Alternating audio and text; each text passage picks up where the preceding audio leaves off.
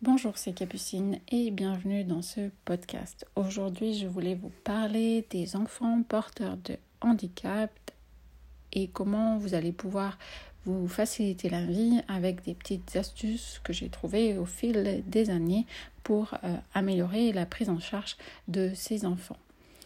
Donc, ce qu'il faut savoir déjà, c'est que mon expérience des enfants porteurs de handicap, elle remonte assez tôt, puisque ma mère est ostéopathe.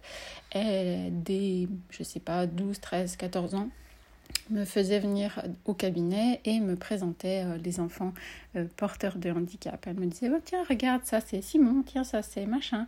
Tu vois, il a telle, euh, pathologie. Donc, très tôt, j'ai été introduit au, monde du handicap pour que ça devienne normal, mais disons que je ne sois pas... Euh, quand on est enfant, ça peut être surprenant des fois de voir euh, des enfants porteurs de handicap. Et donc, euh, je pense que c'était très volontaire de la part de ma mère de, que je voie ces enfants-là et que je puisse les trouver... que je puisse trouver ça normal, on va dire. Donc déjà, voilà, j'ai été très jeune mis en contact avec des enfants porteurs de handicap. Donc déjà, la, première chose, c'est que euh, en fonction du handicap, les comportements, ils peuvent être hyper variés. Et donc, euh, c'est compliqué de donner vraiment des conseils généraux, sachant qu'il y a des enfants qui parlent, il y en a qui ne parlent pas, il y en a qui sont, c'est plutôt mental, il y en a c'est plutôt physique, il y a des spasticités. Euh, donc c'est hyper varié. Et on peut et on on, peut, pas tout savoir sur tous ces handicaps. Euh, je me souviens quand j'ai commencé euh, comme ostéopathe, euh, je, me suis retrouvée avec deux enfants porteurs de handicap qui avaient des pathologies hyper rares, genre rarissimes. Il y en a une, je crois, c'était trois dans le monde. Donc, forcément, je ne pouvais pas savoir, je ne pouvais pas connaître cette pathologie. La plupart des médecins ne la connaissaient pas non plus et c'est la maman qui a fait le diagnostic. Donc il faut vraiment pas avoir honte de ne pas savoir et c'est pas parce qu'on ne sait pas qu'on ne peut pas prendre en charge ses enfants et qu'on ne peut pas leur faire énormément bien. La mécanique, elle est valable pour tout le monde. Donc ça, c'est vraiment quelque chose, même si vous ne connaissez pas la pathologie dont souffre l'enfant, c'est pas très grave. En général, les parents, ils sont experts de cette pathologie, ils connaissent très très bien, c'est leur enfant, ils connaissent tout sur le sujet. Donc ça, c'est vraiment quelque chose pour moi, c'était j'ai appris énormément de choses grâce à ces euh, mamans en général. Euh, et je leur disais, bah, expliquez-moi, je ne connais pas cette pathologie, expliquez-moi quelles sont toutes les... Sur, quelle structure ça touche, quels organes, quelles compétences motrices, quelles compétences cognitives ça impacte. Et donc les parents m'expliquaient exactement euh, comment cette pathologie impactait leur enfant. Et du coup, à partir de là, bah, vous avez les outils pour pouvoir commencer. Mais pour moi, ça, c'est vraiment euh, important de comprendre que même si on ne connaît pas, on peut euh, avoir un impact sur ses enfants hyper positif et donc faut vraiment pas euh, avoir honte de ne pas savoir. Et, euh, et même souvent, je trouve que les parents sont super contents qu'on leur pose les questions et qu'on les considère comme eux des experts de cette pathologie. Aujourd'hui, en médecine, ils développent la, une notion de patient expert, je ne sais pas si vous connaissez ça, sur ben justement sur ce genre de pathologie un petit peu rare, où finalement euh, des patients qui soit souffrent de cette pathologie, soit des parents dans les cas de handicap, qui connaissent très bien cette pathologie, vont accompagner les médecins sur la, pour l'amélioration des prises en charge. Donc pour moi c'est ça aussi, c'est euh, sur ces pathologies-là, eh bien, les, parents sont vraiment une ressource essentielle pour pouvoir euh, les, euh, accompagner ces enfants. Deuxième chose, souvent, c'est des enfants, euh, c'est compliqué je trouve, une séance complète. La première séance, c'est important parce que souvent on a plein de questions à leur poser pour bien comprendre euh, la pathologie et tout ça. Mais souvent, je vais proposer de réduire le temps des séances et d'augmenter la fréquence. Parce que euh, quand ils en ont marre, ben, ils en ont marre. Quoi. Je veux dire, euh, c'est, voilà, ça peut être... des fois, ils ont décidé que voilà, maintenant, tu avais travaillé trois minutes et c'est fini. Euh, donc pour moi ça c'était vraiment quelque chose que je me suis vraiment autorisée à faire, euh, réduire les séances. Donc après en fonction de comment est l'enfant, s'il est plutôt coopératif, euh, je vais faire une demi-heure de séance, mais il y a des fois même une demi-heure c'est trop en fait, ils ne sont pas coopératifs sur une demi-heure, donc un quart d'heure ou 20 minutes, voilà, où je, soit je coupe en deux mes séances, soit je coupe en trois mes séances et j'essaie d'augmenter la fréquence des séances pour euh, les parents. Donc ça, c'est vraiment quelque chose. Euh, et puis, il ne faut pas croire que parce qu'on fait des petites séances, on n'a pas un, impact positif sur ces séances. Ou c'est pas parce que vous n'arrivez pas à faire 45 minutes de séance avec un enfant qui a un handicap que c'est un échec. Il faut vraiment se dire qu'on fait des choses super sur des petits temps et ça marche très bien. Mais après, du coup, il faut augmenter un peu la fréquence. Une autre petite astuce qui m'a bien sauvé la vie plus d'une fois.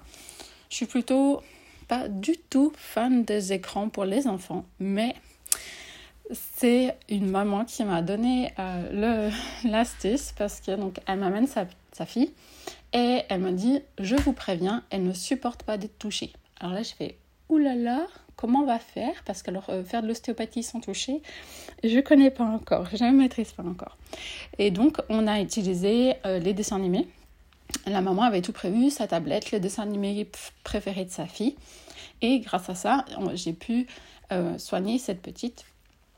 Et ça marchait bien, ça marchait très très bien. Donc c'est vraiment quelque chose que j'utilise maintenant seulement sur ces enfants hein, porteurs de handicap ou des fois, je vais proposer aux parents de mettre des chansons si c'est des enfants euh, qui ne sont pas porteurs de handicap, mais qui commencent à, s'impatienter parce que c'est trop long ou qu'ils en ont marre.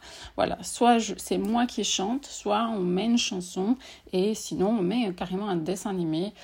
Euh, pour pouvoir allonger un petit peu le temps euh, de pratique avec l'enfant.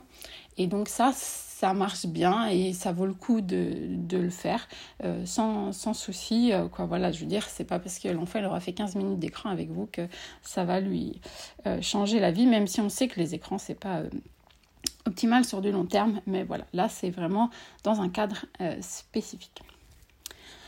Ensuite, autre petite chose, pour moi, quand on a ces enfants porteurs de handicap, il faut être souple des fois, on a envie dans notre tête de travailler sur certaines structures parce qu'on pense que c'est pertinent pour cet enfant, etc.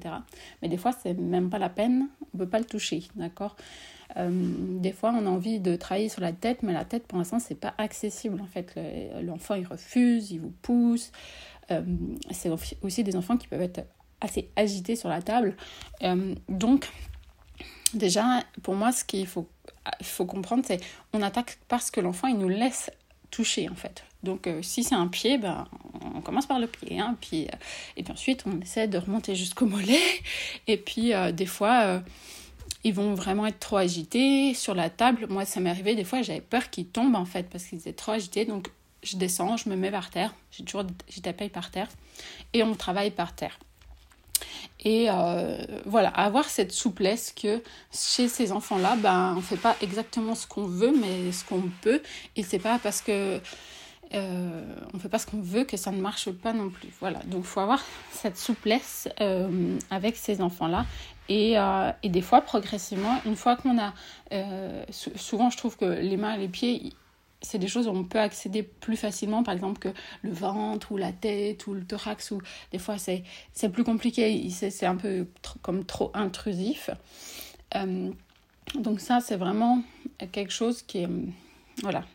Et une fois qu'ils ont vu que bah, on leur faisait plutôt du bien, et eh bien souvent ils nous laissent accéder à un petit peu plus loin. Donc on peut progressivement aller là où on avait prévu d'aller. Euh, mais ça, voilà, des fois, il faut commencer par ces choses-là. Une chose aussi que j'aime beaucoup faire, c'est euh, j'ai une caisse de jouets et donc souvent je les mets assis. Moi je me mets derrière et je mets la caisse de jouets devant. Donc comme ça ils sont occupés à jouer dans la caisse de jouets et moi je peux faire soit du crânien, soit travailler sur le thorax. Et souvent dans cette position, ils sont moins... Euh, je ne sais pas s'ils se sentent moins en danger qu'allongés sur le dos, mais en tout cas, j'arrive beaucoup mieux à travailler quand je suis dans cette position. Ils sont souvent plus calmes, Et puis il y a les jouets, souvent bah, c'est des nouveaux jouets parce qu'ils les ont jamais vus, c'est la première fois qu'ils viennent dans mon cabinet. Donc c'est aussi un, bon moyen euh, en travaillant assis et moi derrière l'enfant qui est assis, bon encore faut-il qu'il puisse s'asseoir parce qu'il y a certains enfants, bah, on peut même pas les asseoir. Dans ce cas-là, euh, bah, on va les laisser allonger. Quoi. Mais pour ceux qui peuvent s'asseoir, c'est un super moyen de pouvoir euh, travailler. Et une dernière astuce avant de vous laisser sur cette prise en charge des enfants porteurs du handicap, euh, c'est par rapport au développement moteur. Vous savez que c'est quelque chose que, que j'aime beaucoup et que j'apprécie beaucoup. Et chez ces enfants, on va faire comme les autres enfants, c'est-à-dire qu'on va reprendre de la base. Ça veut dire que euh, il va falloir qu'ils passent plus ou moins en fonction de ses possibilités, on va dire, par les étapes du développement moteur. C'est-à-dire qu'il va falloir qu'il se retourne, qu'il rampe, qu'il fasse du quatre pattes et ensuite qu'il marche. Je me souviens d'une petite fille encore qui, euh, donc elle avait 5 ans et ne marchait pas encore. Donc vraiment, ce qui était important pour la maman, c'est qu'elle puisse euh, euh, acquérir la marche.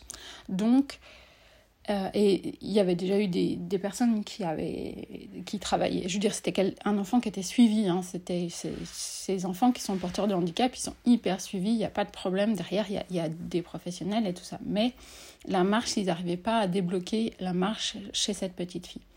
Sauf que euh, ils avaient tendance à aller chercher trop la marche justement. Et qu'est-ce que j'ai fait? On est reparti de zéro parce qu'en fait, elle n'était pas capable de se retourner. Donc on est, on est reparti au retournement, on a travaillé le retournement, euh, puis le quatre pattes. Et ensuite, en fait, la, marche, elle s'est débloquée assez rapidement euh, derrière. Mais en fait, c'est. Voilà, des fois, il ne faut, faut, pas hésiter à retourner au, à zéro, à, aux, premières étapes, pour euh, aider ces, ces, enfants, et quel que soit l'âge. Euh, je sais qu'il y a certains d'entre vous qui me suivent qui travaillent uniquement avec des enfants porteurs de handicap et qui m'avaient posé la question sur, cette formation euh, bébé pro si ils pouvaient l'utiliser pour ces enfants porteurs de handicap. Euh, bien sûr, c'est la même chose, sauf qu'ils sont souvent plus grands. Donc du coup, les prises en main, des fois, elles sont un petit peu différentes. Sur un tout petit bébé qui fait 5 kilos ou chez un enfant qui a 3 ans, Forcément, c'est un petit peu différent, mais ce qu'on veut derrière dans notre réflexion, c'est la même chose. On veut que les enfants puissent euh, se retourner, ramper, faire du quatre pattes, etc., pour avoir une marche équilibrée. Donc, ça, c'est vraiment des choses qui peuvent vous aider euh, chez, euh, chez ces enfants. Si vous souhaitez approfondir toutes ces étapes du développement moteur et cette prise en charge, j'ai créé une formation qui s'appelle Bébé Pro que vous pouvez retrouver sur mon site. J'espère que toutes ces petites astuces euh, vous ont aidé euh, dans votre quotidien. N'hésitez pas à taguer sur Instagram le mouvement qui soigne. Je serais bien curieuse de voir où est-ce que vous écoutez ce podcast. N'hésitez pas à poser également vos questions sur Instagram, Facebook par mail. Je vous souhaite une bonne journée.